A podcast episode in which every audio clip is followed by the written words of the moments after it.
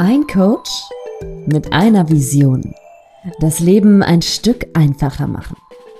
Herzlich willkommen zu einer neuen Folge vom Podcast Coffee Break mit deinem Lieblingshost Tino Fuchs.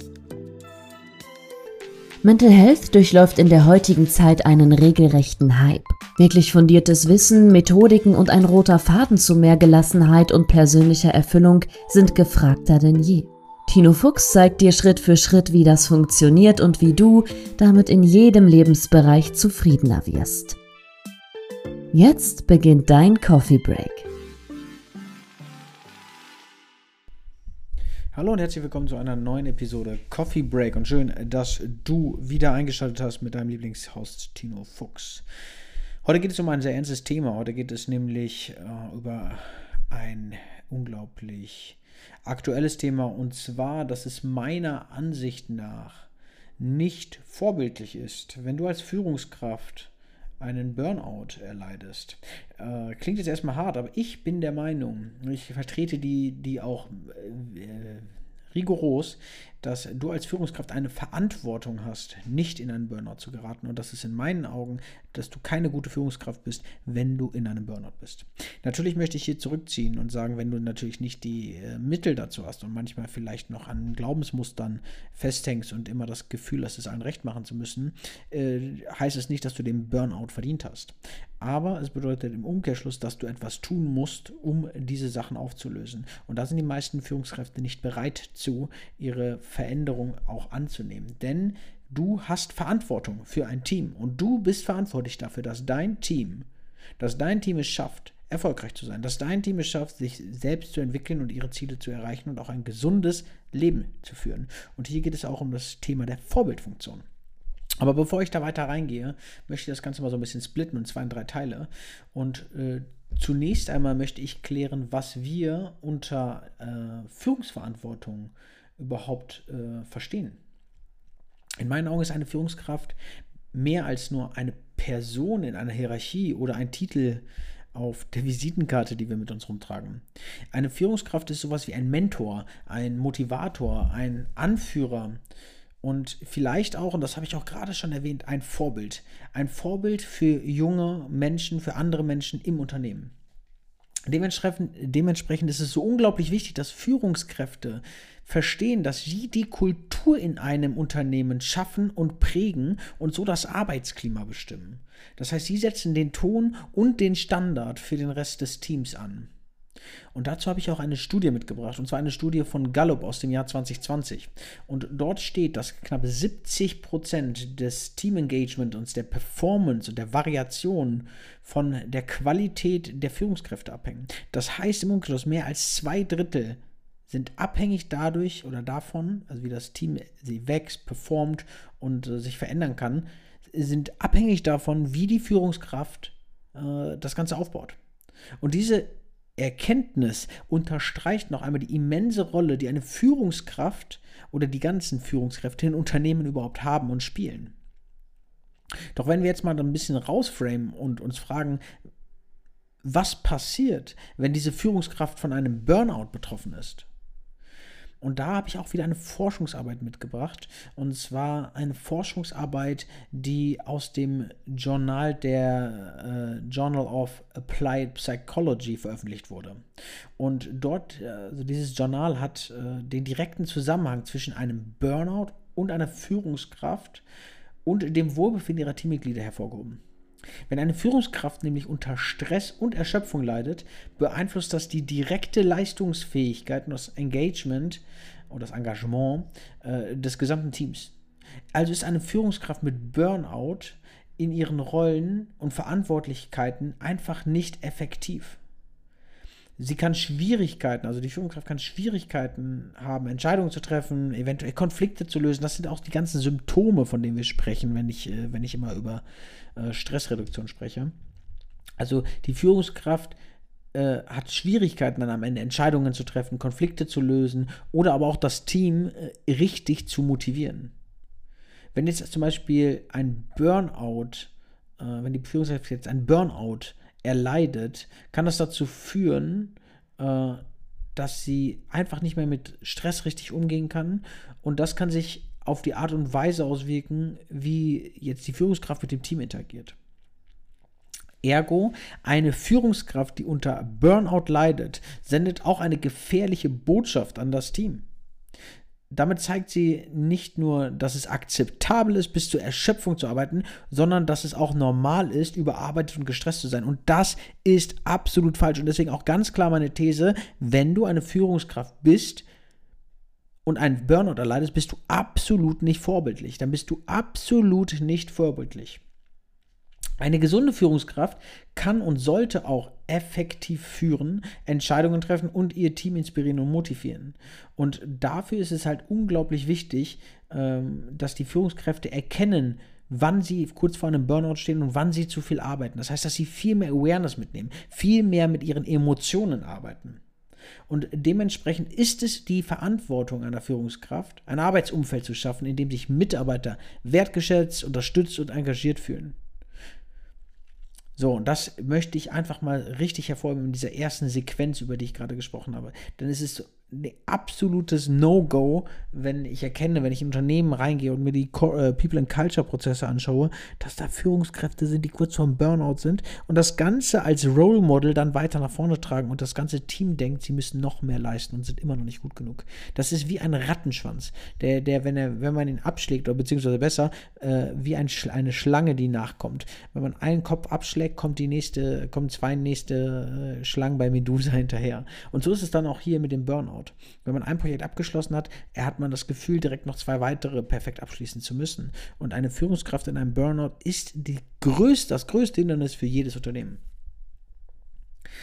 Okay, jetzt da wir die immense Rolle einer Führungskraft und die Auswirkung von Burnout auf ihre Leistungsfähigkeit verstanden haben, müssen wir einmal einen Schritt weitergehen und uns die Auswirkungen von einem Burnout mal auf das gesamte Team anschauen. Also das heißt, wenn eine Führungskraft ein Burnout erleidet, ja, was passiert dann mit dem Team?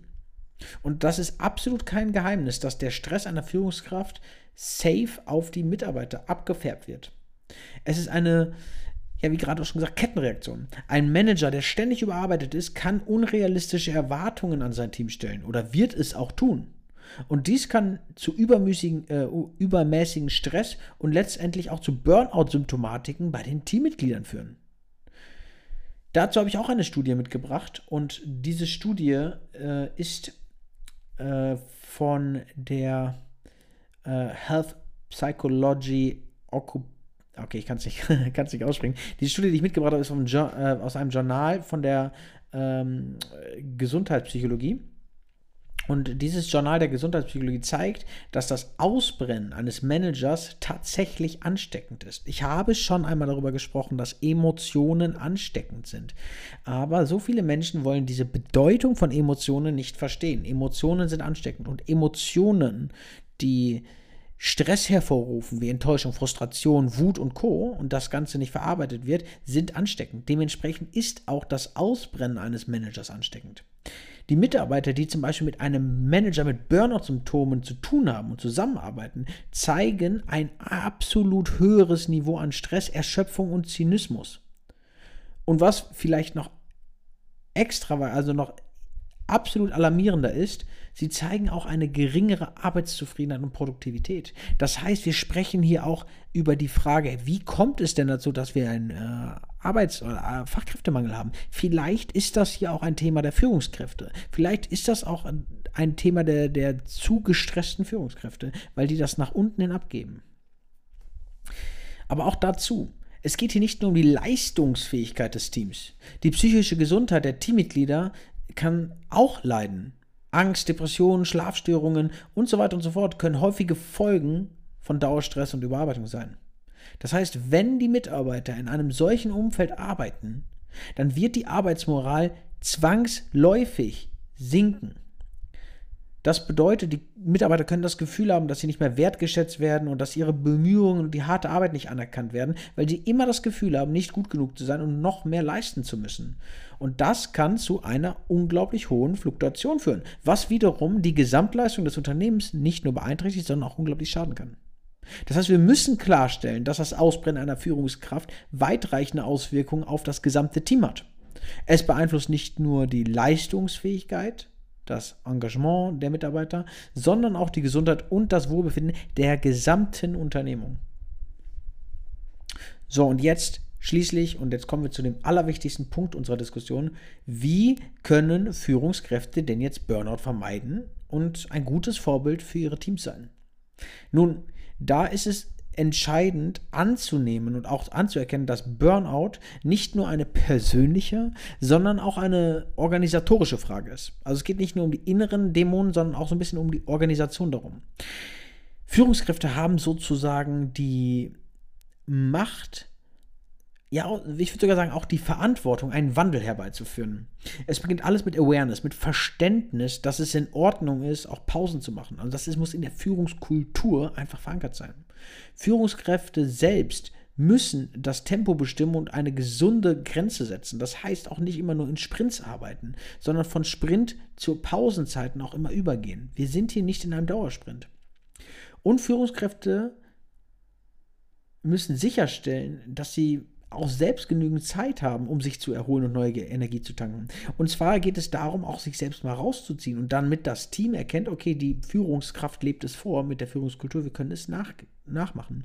Denn Selbstpflege ist nicht nur das, also Selbstpflege ist nicht nur das für das persönliche äh, Wohlbefinden wichtig, sondern auch für die Leistungsfähigkeit und den Einsatz im Job. Und jetzt kommen wir zu einem Punkt, einem Unterpunkt, und zwar die Kommunikation. Es ist genauso wichtig, eine offene und transparente Kommunikation zu haben. Führungskräfte müssen mit ihren Teams über Stress und Burnout sprechen. Es muss Feedbackrunden geben. Es muss Situationen geben, wo das offen diskutiert werden kann und es nicht ein Tabuthema wird. Sie sollten also ein, ein sicheres Umfeld schaffen, eine psychologische Sicherheit schaffen, in dem die Mitarbeiter über ihre Bedenken, Ängste, Herausforderungen und egal was los ist, einfach sprechen können.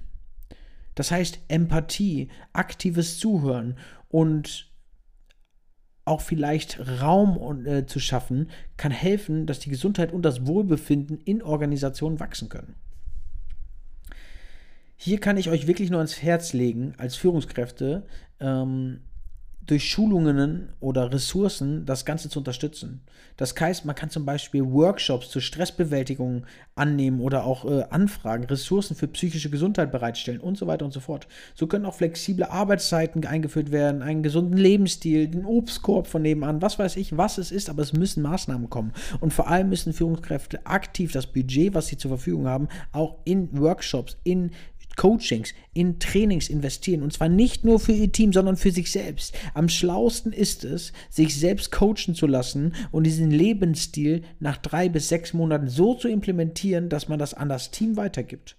Und wenn du da draußen jetzt eine Führungskraft bist, die Burnout-Symptome hat, auf der untersten Ebene, auf der körperlichen Ebene, wie Kopfschmerzen, wie kreisende Gedanken, wie nicht im Hier und Jetzt sein, wie abends nicht gut einschlafen, wie Rückenstarre, wie Nackenprobleme, wie Krämpfe, egal was es ist, wenn das seine Symptome sind, vielleicht auch Bauchschmerzen, weil du chronische, chronische Bauchschmerzen bekommen hast, und das deine Symptome sind, dann ist es jetzt allerhöchste Eisen, äh, Eisenbahn und allerhöchste Zeit, dass du jetzt anfängst, dich darum zu kümmern, etwas für deine Gesundheit zu tun, damit dein Team das nicht adaptiert und diese gleichen Symptomatiken aufbaut. Denn du wirst das in deinem Team sehen.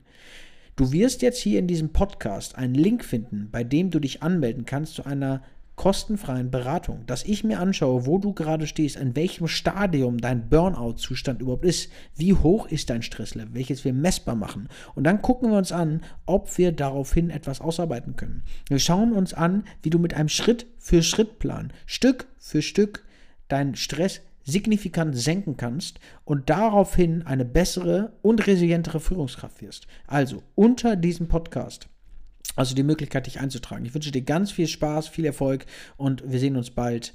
Äh, nimm die Hilfe an. Bis bald, dein Tino. Ciao, ciao.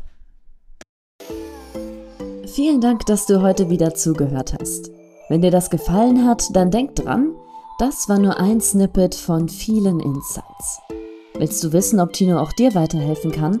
Dann besuch seine Social Media Kanäle und trag dich für ein kostenfreies Coaching ein.